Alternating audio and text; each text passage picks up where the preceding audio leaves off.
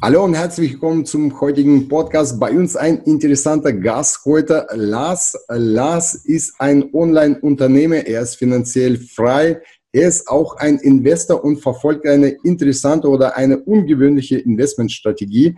Über diese Strategie wird, wird er uns heute berichten. Lars, kannst du dich vielleicht mal kurz vorstellen und äh, paar Worte zu dir sagen und auch äh, vielleicht das Geheimnis lüften, äh, welche Strategie du letztendlich äh, verfolgst.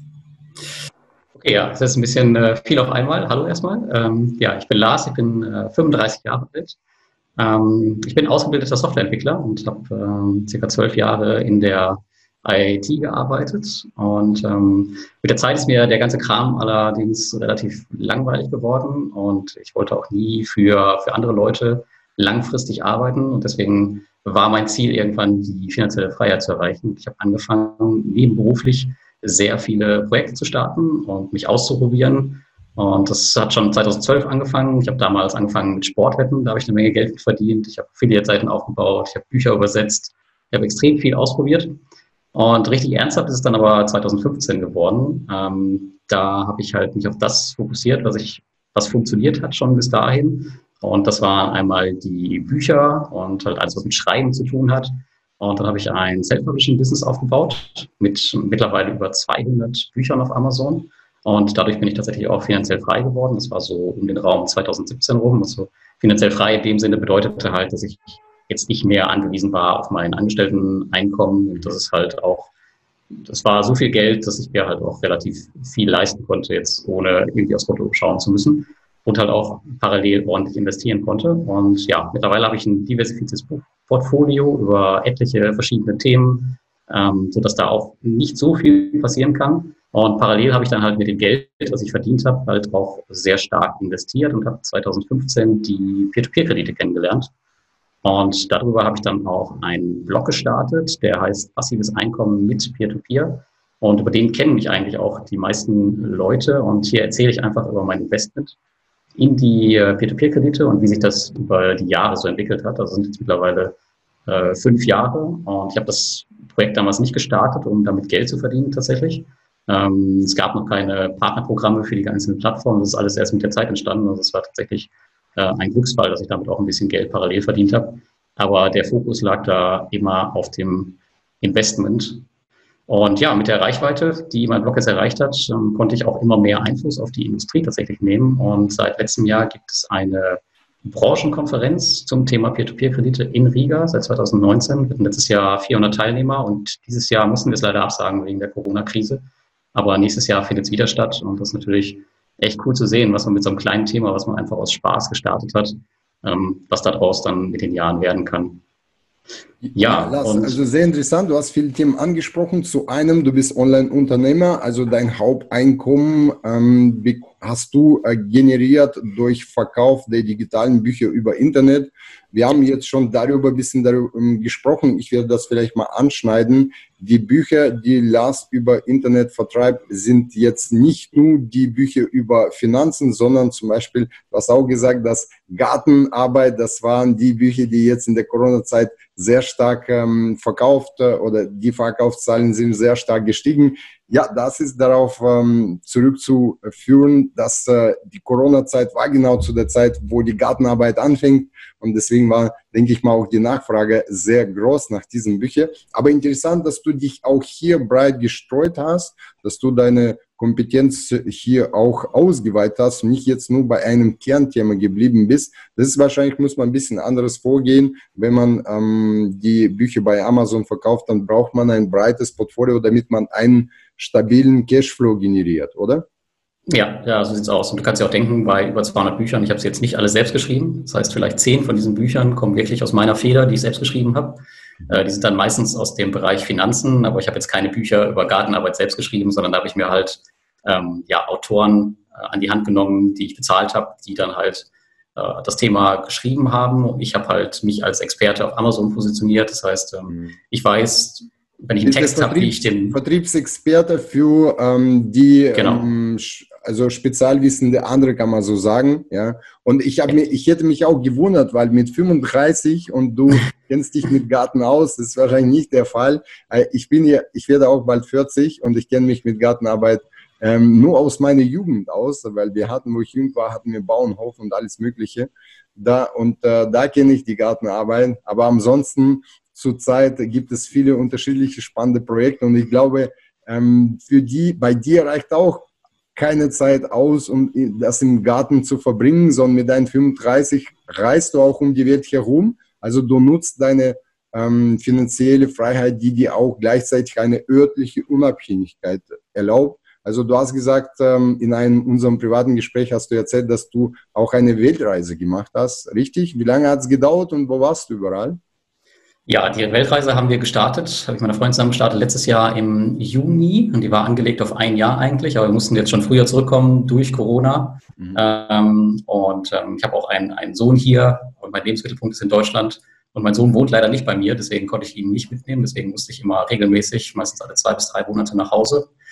Und ja, wo waren wir überall? Wir haben angefangen in Indonesien, wir waren in Taiwan, wir waren in Japan, dann bin ich zeitweise zurückgeflogen nach Europa wegen meinem Sohn, bin aber mit ihm weitergeflogen in den Herbstferien in die USA. Äh, in zwei Wochen haben wir einen Roadtrip gemacht und dann wieder zurück.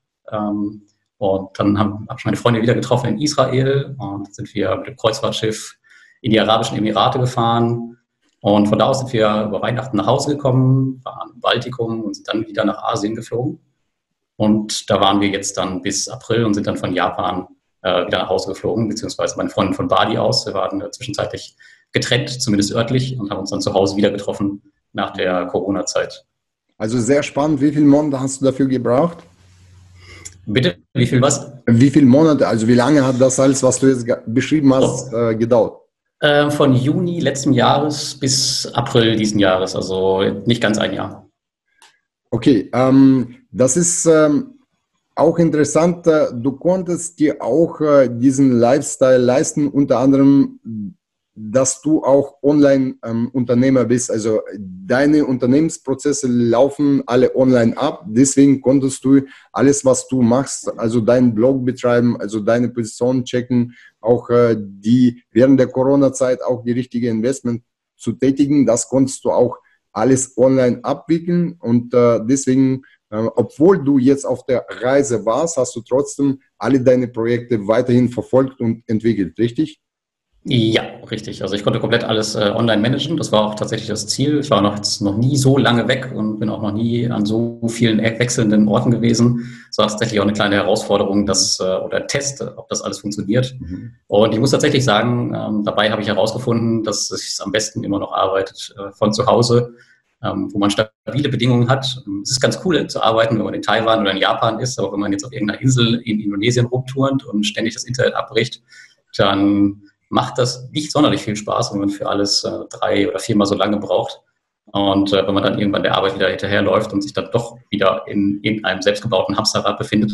Von mhm. daher bin ich tatsächlich auch froh, wenn man halt zu Hause ist, ähm, seine Routine hat oder an einem festen Ort im Ausland ist. Also wenn man dann Beispielsweise in Japan waren wir äh, einen Monat und genauso in Taiwan, wo man wirklich ähm, jetzt nicht unbedingt reist, um tausende Sachen zu sehen und sich den ganzen Tag vollballert mhm. und rumreist, sondern wirklich an einem Ort ist, um da zu leben, um zu arbeiten. Und tatsächlich kommt man dann auch viel besser in die Kulturen rein und lernt viel mehr kennen, als wenn man vielleicht einfach nur irgendwo hinfährt, schnell Fotos macht und dann weiterreist mhm. und zwischendurch noch arbeitet.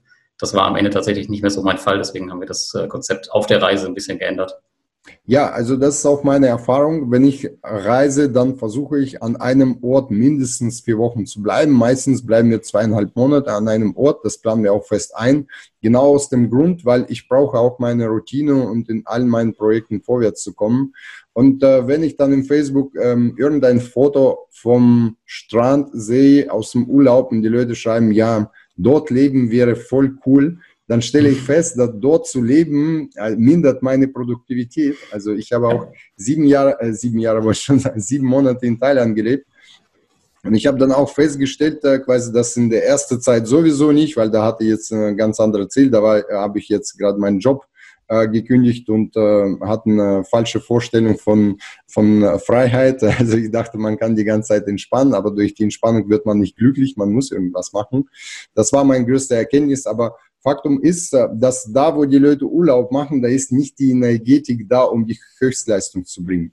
Also normalerweise sollte man nach Norden fahren, ja, wo fast kaum Menschen da sind, also viel Natur, ja. Am besten noch kein gutes Wetter, also weil wegen dem Wetter muss man auch zu Hause bleiben. Und dann, oder man würde ja nicht verführt, dann abends rauszugehen, doch im Café einen Abend zu verbringen.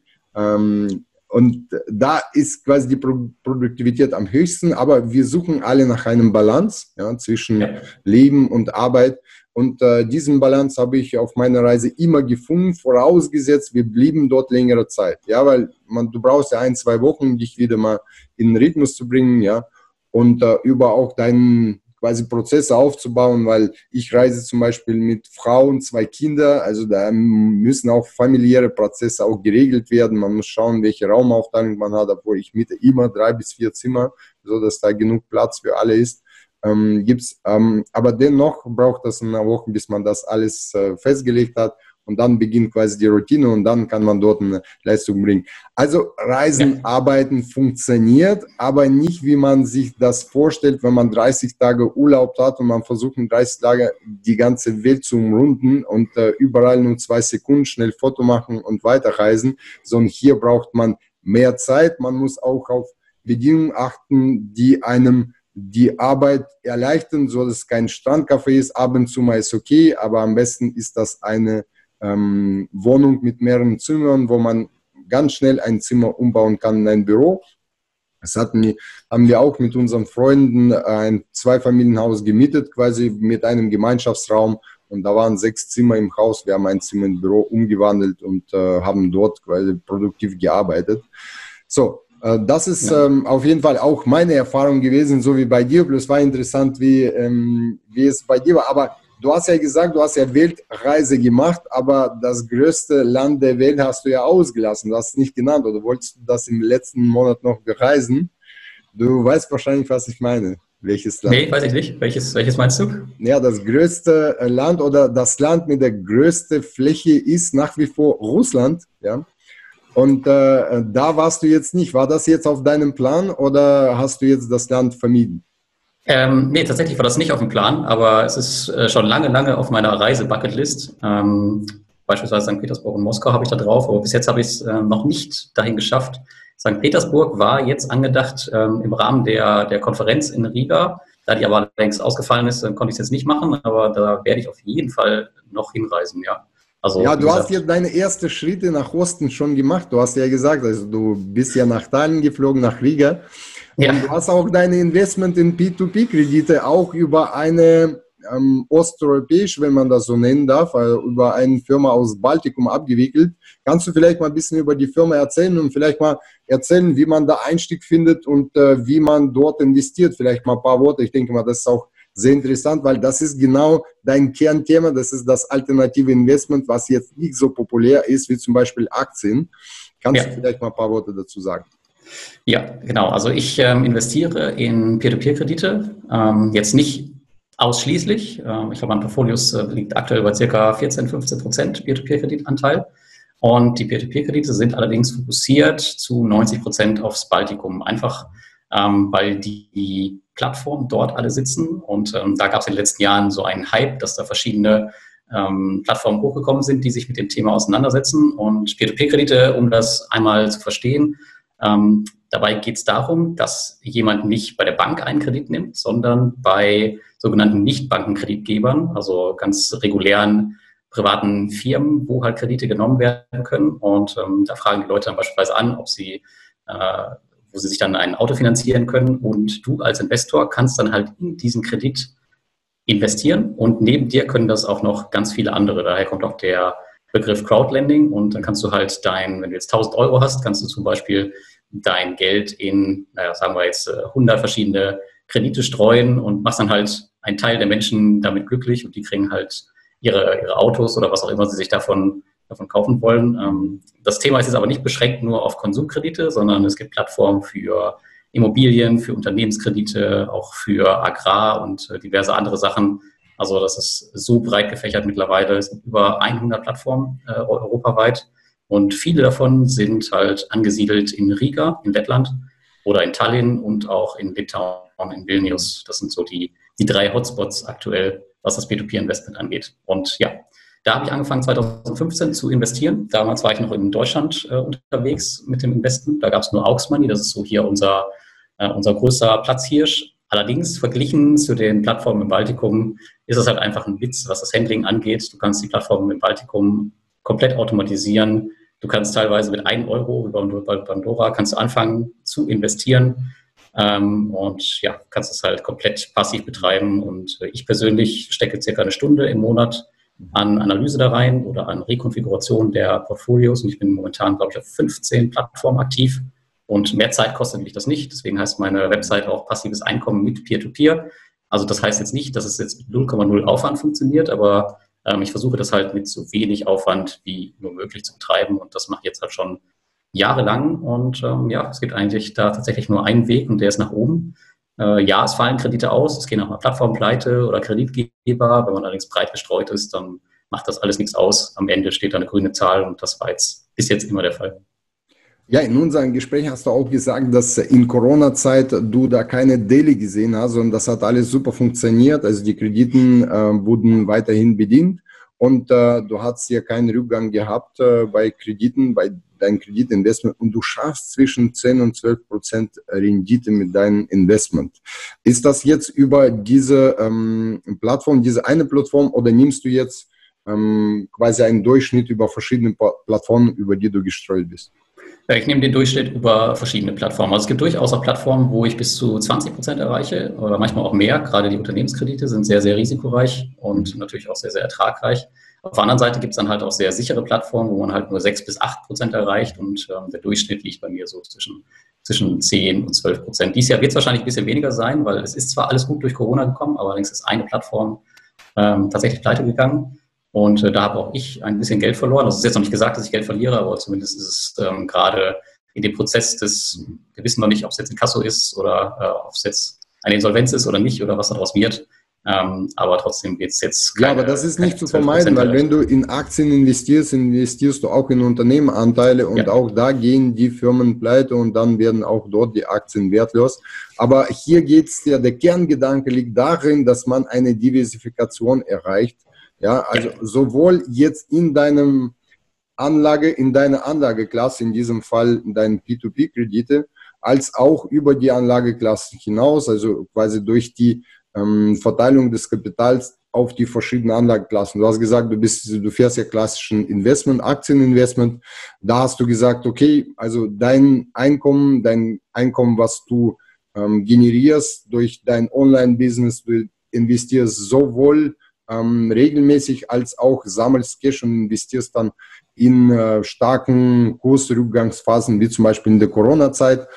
Ähm, und äh, du bist ein klassischer Buy-and-Hold-Investor. Ich denke mal, hier ist quasi, kommt es wirklich darauf an, wie du dich da aufgestellt hast. Das heißt, du hast ja 50 Prozent in Aktien investiert, 50 Prozent P2P-Kredite. Das ist jetzt reine Investment, aber deine Einkommensquelle liegen ja weiterhin im Online-Business, wo du auch sehr aktiv tätig bist und wo du auch deinen Cashflow generierst und einfach nur dann das übrig bleibende Geld nach deiner Weltreise dann auch in diese Anlageklassen steck, steckst. Ähm, wer jetzt äh, mehr über P2P-Kredite wissen möchte, also ich denke mal, wir können hier nicht jedes Detail ausdiskutieren, weil es einfach nicht die Zeit ausreicht und es wird wahrscheinlich den Rahmen des Podcasts sprengen. Ähm, der kann auf die Webseite von Lach, Lachs gehen. Äh, ich werde das unten nochmal unter dem Video verlinken. Also unter dem Video findet man deine Webseite. Da kann man draufgehen und man kann dort viele Informationen finden. Vielleicht las paar Worte, was man da alles findet, damit man so einen ganz kleinen Überblick davon bekommt, was du da anbietest auf deinem Blog. Ja, auf meinem Blog äh, geht es darum, dass ich über meine Erfahrungen in die Peer-to-Peer-Kredite schreibe. Das heißt, ich äh, beleuchte verschiedene Plattformen, wie das Investment da genau funktioniert. Ähm, es gibt auch einen Blick auf mein Portfolio, wo man genau sehen kann, in was ich alles investiert habe und auch wie viel ich da investiert habe. Äh, es bietet allerdings auch einen Zugang zu einer Community. Also wir haben eine Facebook-Community mit knapp 7000 Mitgliedern aktuell, wo sich halt die Leute täglich austauschen. Es gibt Telegram-Gruppen, wo halt den ganzen Tag über nichts anderes geredet wird als über das Thema Peer-to-Peer-Kredite. Also mein Blog ist quasi der Eingang zu vielen, vielen spannenden Dingen aus der Peer-to-Peer-Kredite-Welt. Sehr interessant. Also ich denke mal, derjenige, der ähm, sich mit dem Thema auseinandersetzen möchte, das ist die richtige Adresse. Vor allem, ich glaube, in Deutschland gibt es jetzt keine vergleichbaren Blogs mit so viel Inhalt. Du warst einer der ersten, der das Thema so aufgerollt hast. Deswegen äh, bist du auch, wirst du auch eingeladen zu Konferenzen. Also du bist quasi der Auslöser für das ganze Thema, würde ich mal sagen, in der äh, deutsche Online-Community. Also Hut ab, äh, sehr gute Arbeit. Ähm, Lars, vielleicht äh, sagst du noch ein äh, paar Worte dazu ähm, bei deinen Investments. Also du hast ja gesagt, du investierst in Aktien. Verfolgst du deine gewisse mhm. Strategie oder das ist jetzt einfach nur die Strategie, ich habe jetzt Cash, ich investiere einfach, was übrig bleibt. Die Hälfte geht in die P2P-Kredite und die Hälfte geht in die Aktien. Und wenn du schon über Aktien sprichst, sagst du da vielleicht mal ein paar Worte dazu, worauf du setzt, auf dividendenstarke Aktien oder bist du eher risikoreich unterwegs? Vielleicht mal da ein paar Worte dazu, damit man äh, dich in die, in die Kategorie der Investoren da einordnen kann.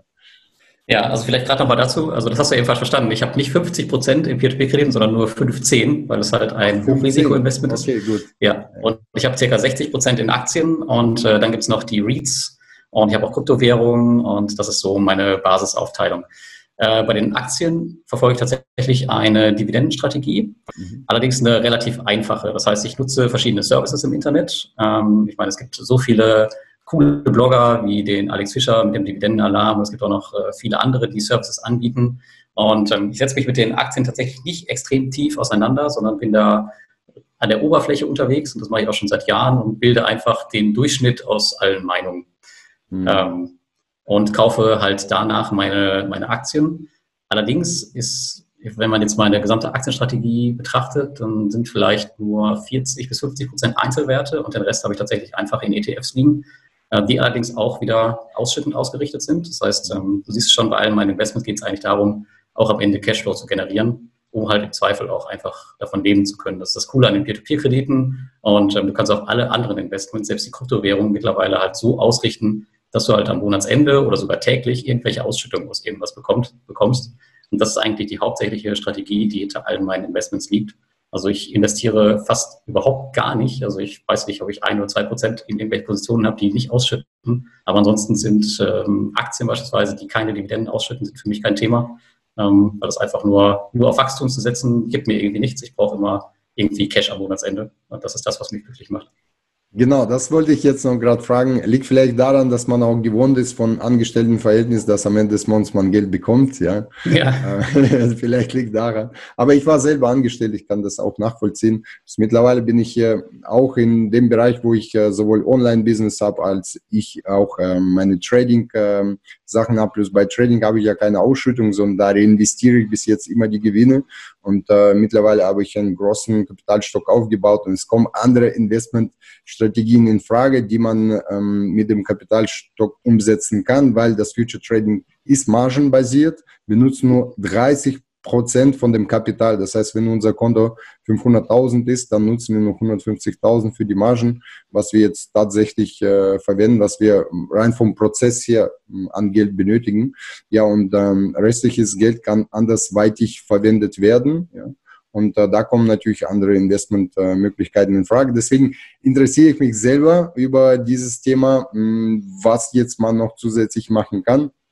Ich habe mit, mit äh, Alex Fischer schon über Dividendenstrategie besprochen. Das ist ein super Podcast geworden. Ich ähm, werde das auch unter dem Video verlinken. Also wer jetzt von diesem Podcast nicht genug hat, der kann im Anschluss auch den Podcast von Alex Fischer anhören über Dividendenstrategie und über seine Einschätzung der ähm, der globale Wirtschaft oder der, ja genau, der Weltwirtschaft. Ich denke mal, das ist auch ein sehr interessantes Thema ähm, geworden. Ja, kann ich auch nur empfehlen. Ich habe ihn mir auch schon angehört und äh, dem Alex Fischer, den kann man stundenlang zuhören und äh, dann nimmt man immer was raus. Also auch eine Aber ihr seid auch, äh, ihr seid auch zeitweise zusammen unterwegs oder wart ihr in Asien zusammen unterwegs mit Alex, oder? Ja, genau, richtig. Wir sind äh, letzten Sommer zusammen unterwegs gewesen. Wir waren sechs Wochen in Indonesien unterwegs, auf Bali und wo waren wir noch? Auf Flores, ähm, weil wir auch zwei Kinder im gleichen Alter haben und deswegen war das ganz gut. Und das war auch eine spannende Zeit, das werden wir mit Sicherheit auch, auch wieder machen. Aber ja, das kann man halt mit normalen Arbeitskollegen, wenn man angestellt ist, eher nicht machen, weil die müssen dann nach zwei Wochen irgendwie schon wieder nach Hause. Aber wenn man halt äh, finanziell frei ist und ähm, ja, keine Begrenzung hat, was Zeiten etc. angeht, dann ist das schon ganz cool. Ähm, und natürlich ist es auch was anderes, wenn man jetzt mit Familien reist, die halt, naja, anders denken als vielleicht eine normale Angestelltenfamilie. Ähm, damit kann ich halt auch einfach mehr anfangen. Und äh, das war schon eine sehr, sehr coole Zeit. Also mit ja, Unternehmern reisen ist immer cool. Ich denke mal, das ist ein natürlicher Prozess, weil ähm, deine Interessen liegen woanders. Also du bist Online-Unternehmen, das heißt, deine Interessen liegen im Online-Business. So, dann bist du auch Investor. Also alle die Themen, die zum Beispiel Alex Fisch auch hat, so er hat auch eine Anlagestrategie, er hat auch einen Online-Blog etc. Und da hat man einfach viel mehr zum Austauschen. Wenn man jetzt die Freunde hat, noch aus seiner alten Arbeit, da ist natürlich super, zusammen Zeit zu verbringen, aber man kann wahrscheinlich äh, eher weniger ähm, Zeit verbringen als ein paar Wochen, weil dann einfach die Themen ausgehen und denke mal, das ist ganz normal. Oder vielleicht derjenige muss dann zurückgehen, äh, weil der Urlaub zu Ende ist. Und es ähm, mit der Zeit tatsächlich ist es so, dass äh, man mehr Kontakt hat zu denjenigen, die denselben Lifestyle betreiben, weil man einfach sich auch über den Weg läuft sozusagen. Und man fragt sich einfach, okay, was mache ich jetzt im nächsten Monat? Und äh, dann sind im nächsten Monat äh, Freunde zum Beispiel in Holland, ja, und dann stoßt man einfach dazu für einen Monat, ja, und dann sucht man quasi äh, gemeinsam, äh, wie man gemeinsam Zeit verbringen kann. Oder zum Beispiel äh, andere Länder genauso. Also der Alex ist äh, im September, Oktober, November in USA, in Florida und da werden wir uns auf jeden Fall über den Weg laufen. Und äh, für mich, ob ich jetzt in einem Haus wohne in Miami oder ob ich jetzt ein Haus anmiete, was jetzt 100 Meter von Alex ist, also für mich ist das jetzt kein Problem, aber dafür kann ich zum Beispiel mehr Zeit mit ihm verbringen, mehr austauschen und das ist quasi dieser Austausch, es bringt dich weiter, es bringt ihn weiter und das ist natürlich äh, sehr interessant und auch nachvollziehbar. Viele träumen von diesem Lifestyle. Also tatsächlich, auch ich habe davon geträumt, wo ich selber angestellt war, wo ich im Hamsterrad war. Ähm, was ist jetzt, äh, du hast auch gesagt, deine Hauptmotivation war jetzt, dass du nicht für irgendjemand arbeiten möchtest. Also das war ja. immer deine Hauptmotivation. Und kannst du vielleicht denjenigen sagen, die jetzt aktuell in der Situation sind, wo wir früher selber waren, also im Hamsterrad, kannst du vielleicht mal ein paar Ratschläge geben, was sollten die ersten Schritte sein, um da rauszukommen? Also das wäre, denke ich mal, auch ähm, sehr interessant, das von dir zu hören. Ich habe auch Alex gefragt, der hat auch dazu seine, seinen Senf gegeben, wenn man so sagt, seine Meinung. Und ähm, ich habe auch über das Thema oft gesprochen im Podcast, aber vielleicht sagst du was zu diesem Thema, weil du lebst ja das Leben und ich denke mal, ähm, du kannst schon einiges dazu sagen. Ja, ja also erstmal ist es ja, ist das ja so, das ist immer ein Traum von vielen, aber so weit weg ist der Traum gar nicht, weil tatsächlich braucht man jetzt keine, äh, weiß ich nicht, 20.000 Euro im Monat, äh, um, um finanziell frei zu sein, sondern man kommt ja schon mit sehr viel weniger aus. Also es gibt ja immer die Komponente, man kann auf der einen Seite sein Geld irgendwie versuchen zu erhöhen. Und da würde ich halt jedem einmal empfehlen, entweder äh, Gehaltserhöhungen durchzusetzen, so dreist wie nur irgend möglich und so offensiv wie irgend möglich. Aber es gibt ja auch die Möglichkeit, sich nebenbei selbstständig zu machen. Und das hab, den Weg habe ich halt gewählt. Ähm, ich würde niemals den Weg wählen, mich Vollzeit selbstständig zu machen, direkt ohne Sicherheitsnetz. Das liegt aber mir einfach daran, dass ich ähm, damals schon, schon meinen Sohn hatte und dass es nicht so einfach geht, seinen Job wegzuwerfen und sich selbstständig zu machen. Ähm, das ist relativ anstrengend, sich nebenbei was aufzubauen.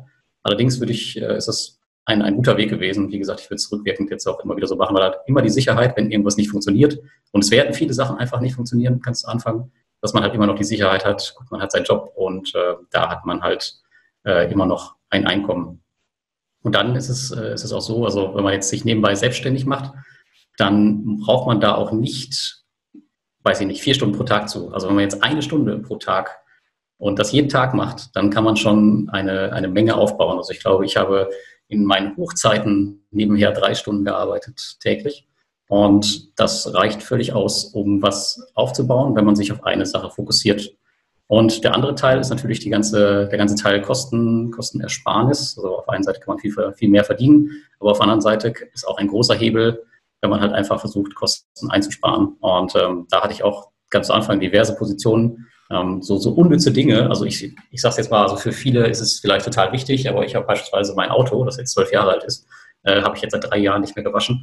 und wenn ich dann, dann sehe, unsere Unsere Nachbarn beispielsweise, wo das Auto über tiptop gepflegt ist, die das mit Sicherheit einmal in der Woche in die Wäsche bringen, Und wenn man dann sich überlegt, was es halt kostet oder so Kleinigkeiten wie Rauchen oder keine Ahnung, Versicherungsbeiträge, die drei Euro teurer sind im Monat wie andere, also selbst da, gerade zu Anfang, kann man da echt viel mit erreichen. Und das mit dem, mit Sparen, das ist irgendwann aufgebraucht. Also nach unten ist irgendwann weniger geht dann nicht, aber da ist gerade zu Anfang, glaube ich, für jeden extrem viel möglich, da einfach Sachen einzusparen und zu hinterfragen, ob die wirklich wichtig sind oder ob die nur wichtig sind, weil es die Gesellschaft halt einfach von einem erwartet, wie zum Beispiel ein sauberes Auto. Also mir ist es total egal, wie mein Auto aussieht. Ähm, es gibt aber diesen Punkt, wo das Auto einfach nicht dreckiger wird. Wir haben schon mal darüber gesprochen.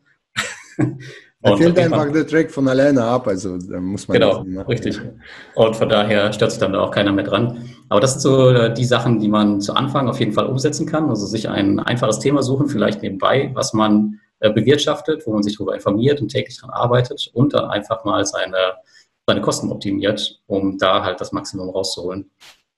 Ja, zum Beispiel, äh, mein Kumpel hat gesagt, ich, ähm, ich habe Tutorial geschaut bei YouTube, wie man sich selber die Haare schneidet. Das ist halt in Corona-Zeit war jetzt das Thema, äh, weil Friseure hatten ja zu. Und er hat gesagt, ich bin jetzt so glücklich, ich spare jede zwei Wochen, also zwei, quasi zweimal im Monat jeweils eine Stunde zum Friseur gehen. Und dann spare ich noch jeweils dann halt jeden Monat 30 Euro für die Frisur. Ja, so, ja. ja das ist halt sowohl äh, Zeit kann man, man hat zwei Stunden mehr Zeit im Monat, wo man sich um sein Projekt kümmern kann. Und du hast ja richtig angesprochen, es ist immer die Marathonstrategie, die ja. gewinnt auf die lange Sicht.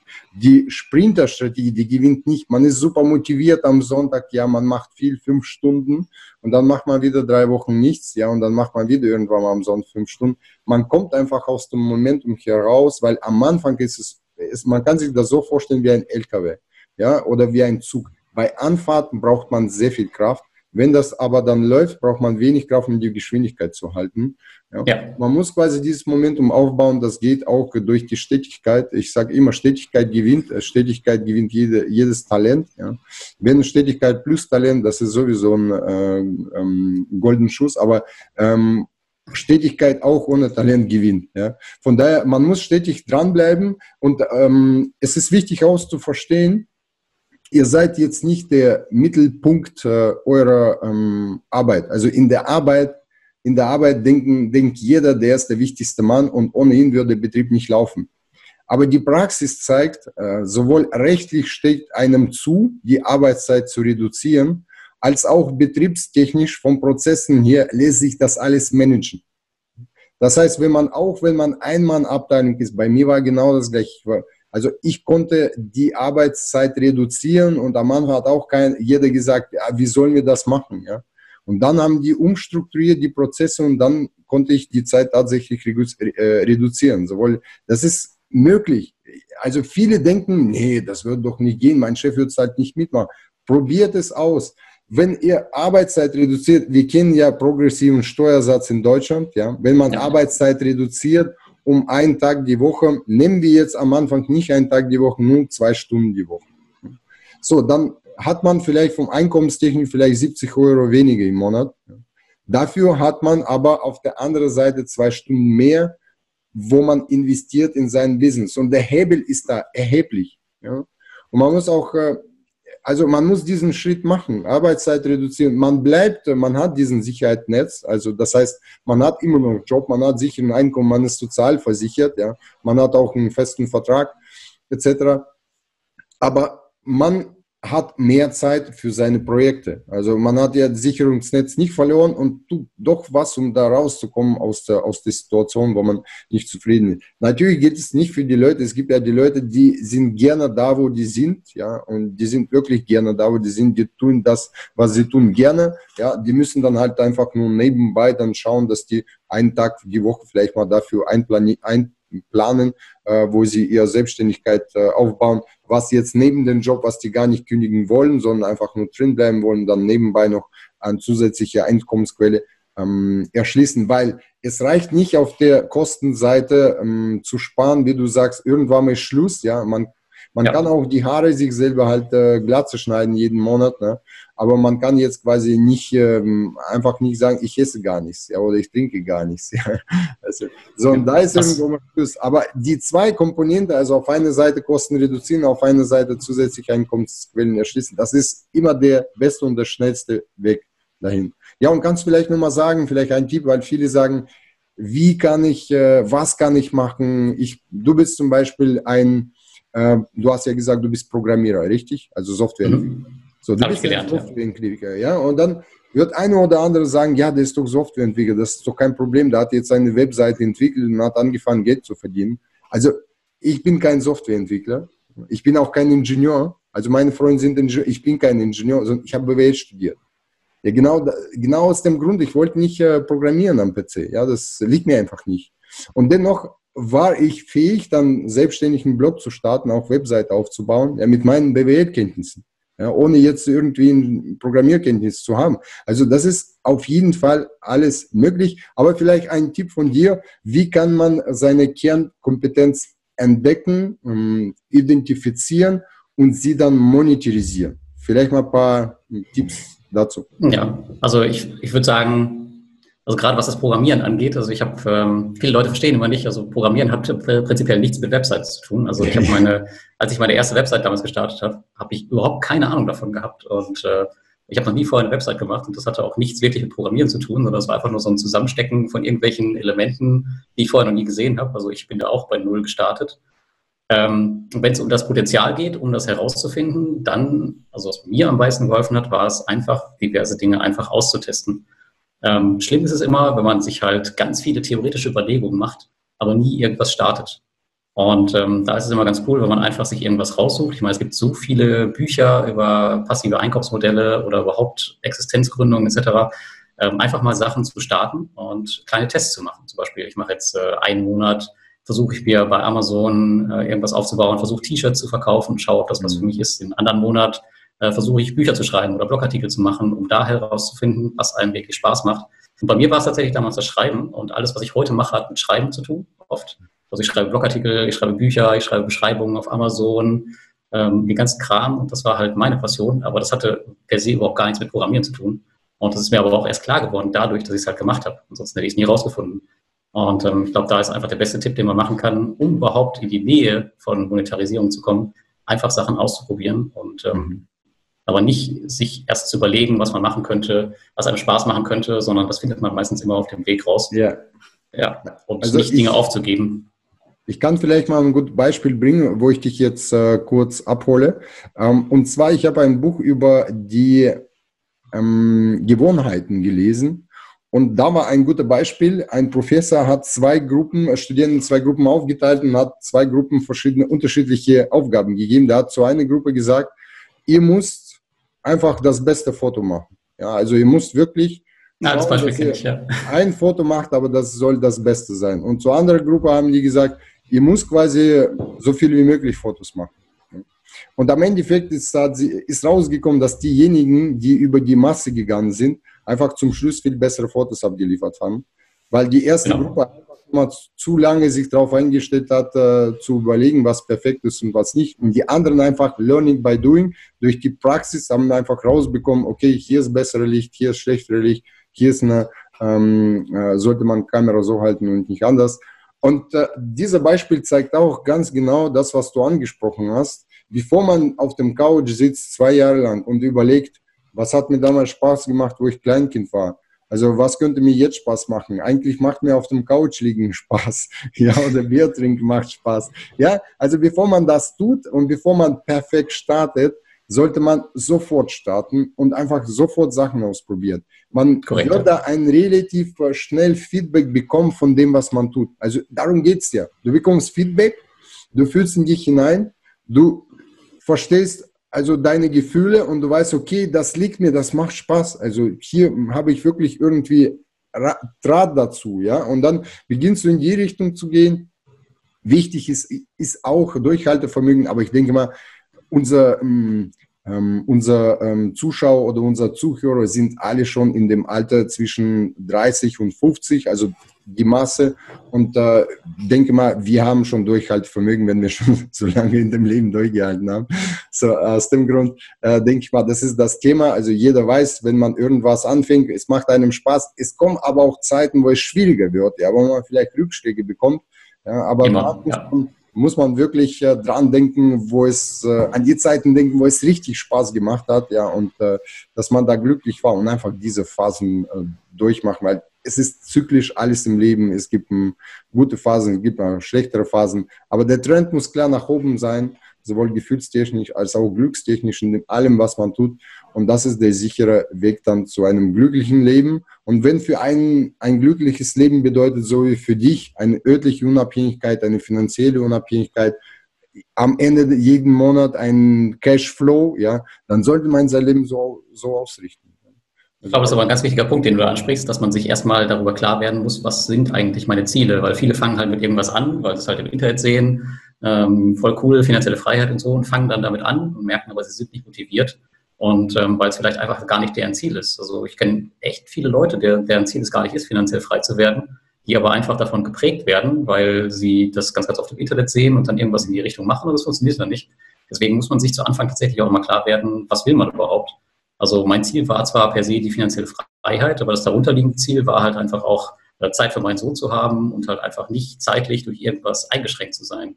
Und ähm, das Mittel zum Zweck war halt da einfach die Finanzen. Aber letztendlich war das darunterliegende Ziel doch dann am Ende ein ganz anderes. Und da muss man sich halt, da muss jeder sich halt darüber klar werden, was er wirklich will. Und äh, darauf dann, dann aufbauen und nicht einfach irgendwas starten. Das vielleicht noch als Tipp. Ja, das ist sowieso, das ist die Aufgabe des Lebens, rauszubekommen, was äh, ähm, eine will, wohin will er kommen. Also ich denke mal, die Fragen müssen wir uns immer stellen, ein Leben lang. Also das beginnt auch schon bei der Schule, also welchen Leistungsfach ich nehme, was ich dann später studiere. Ja. Aber es ist auch, wenn man ähm, zum Beispiel den falschen Weg äh, gewählt hat und äh, BWL studiert hat und dann später merkt man, okay, also man hat keine Lust quasi auf einen Bürojob, kann man immer noch, also bei mir, ich war ja 36, nee, 35, 36, wo ich gekündigt habe. Ja, also wo mhm. ich meinen Job aufgegeben habe und äh, da habe ich einfach den Ruder umrissen und habe gesagt, ich gehe komplett anderen Weg. Ja. Also ich gehe, ich äh, gehe meinem Traum nach, also örtliche Unabhängigkeit, weil eine meiner Hauptmotivationen, ja, also finanzielle Freiheit, ja, aber Vordergrund war wirklich örtliche Unabhängigkeit, weil ich immer Heimweh hatte, ja, und mhm. ich wollte immer genug Möglichkeiten haben, einfach entweder äh, nach Hause zu fahren oder dort zu leben, ja, und irgendwann mal festgestellt, also es ist einfach super, auch in anderen Leben, äh, anderen Ländern ein bisschen mehr Zeit zu verbringen. Und für mich quasi war das die größte Motivation war örtliche, also physische Unabhängigkeit. Ja. Keinen Job zu haben, äh, was jetzt einen festbindet, wo man immer zu Büro gehen muss von, von acht bis, bis fünf. Und äh, jeder muss rauskriegen, was äh, für ihn die Hauptmotivation ist. Reise ist für viele Hauptmotivation, aber vielleicht, weil man verbindet damit auch viele schöne Zeiten aus dem Urlaub, ja. Und wenn man dann anfängt, Dauer zu reisen, so wie wir jetzt gerade tun, also mit der Zeit äh, macht auch Reisen nicht mehr so viel Spaß in dem Sinne, wie es das früher gemacht hast. Aus dem Grund, machen wir auch längere, äh, also längere Aufenthalte. Ja, früher, früher war vielleicht mal zwei Wochen und jetzt halt zweieinhalb Monate, ja, weil man, man möchte quasi schon was anderes Land, aber man möchte einfach nicht das, äh, so wie man das früher gemacht hat, mal schnell Land anschauen, zu anderem Land fahren. So, man bleibt dann schon halt äh, zwei Monate in einem Land. Ähm, deswegen, wie gesagt, rauskriegen kann man das nur, wenn man probiert. Ja, also wenn man probiert, wenn man tut, wenn man sich einliest, wenn man versucht, versucht sich da reinzufühlen und äh, ähm, so baut man sich vielleicht auch, ähm, malt sich vielleicht auch äh, perfektes Leben, was zu einem passt. Und das ist auch die Hauptmotivation. Ähm, und dann muss man jeden Tag einfach konsequent dranbleiben, wie du gesagt hast. Auch sehr gut, dass du eine Hausnummer genannt hast. Ja, du hast gesagt, eine Stunde am Tag hat doch jeder. Ja. Viele von, wahrscheinlich äh, viele, viele von, von Zuhörern ähm, verbringen ähm, die Hälfte der Zeit bei Facebook. Ja, also, oder Instagram, genau. Oder Instagram, ja, Social Media ganz einfach. Und wenn man die Zeit einfach reduziert, und ich denke mal, man muss auch nicht nur auf der Kostenseite auch mal sparen sondern, oder aufräumen, würde ich mal so, so nehmen, sondern man muss auch, was jetzt eine eigentliche Zeitverschwendung äh, angeht, auch aufräumen. Ja, man muss sagen, dafür habe ich keine Zeit mehr, dafür habe ich Zeit und äh, die Zeit investiere ich meine Zukunft, um meine Ziele zu erreichen. Mit einer Stunde am Tag ist das echt möglich. Also aus dem Grund, es, es haben viele Leute geschafft. Also du hast es geschafft, ich habe es geschafft, ja. Und auch viele andere haben es vor uns geschafft und nach uns werden auch viele schaffen. Man muss einfach nur wollen und wir haben, denke ich mal, auch viele wertvolle Tipps gegeben, wie man startet und äh, Rest sieht man dann. Also man, und es ist auch, äh, muss man auch sagen, nie zu spät. Also viele sagen ja immer, äh, ja, jetzt bin ich 40 und ich muss noch mein Haus abzahlen. Aber es ist auch nie zu spät dafür und es ist auch überhaupt kein Problem, sich mal jahrelang treiben zu lassen. Ich meine, ich habe, glaube ich, 25 Jahre meines Lebens verschwendet, weil ich nicht wusste, was ich machen sollte und ich habe mich nur treiben lassen.